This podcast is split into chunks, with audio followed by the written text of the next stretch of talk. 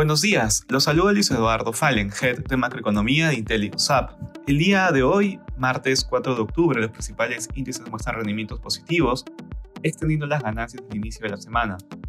De manera particular, en Estados Unidos los futuros operan en terreno positivo.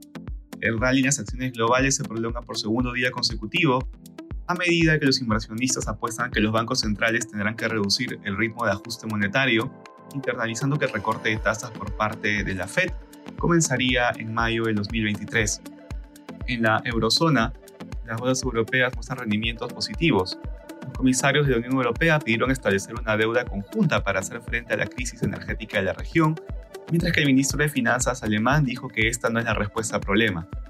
En el terreno de datos económicos, el índice de precios al productor de agosto de la zona euro se aceleró 43.3% interanual respecto al 37.9% del mes anterior.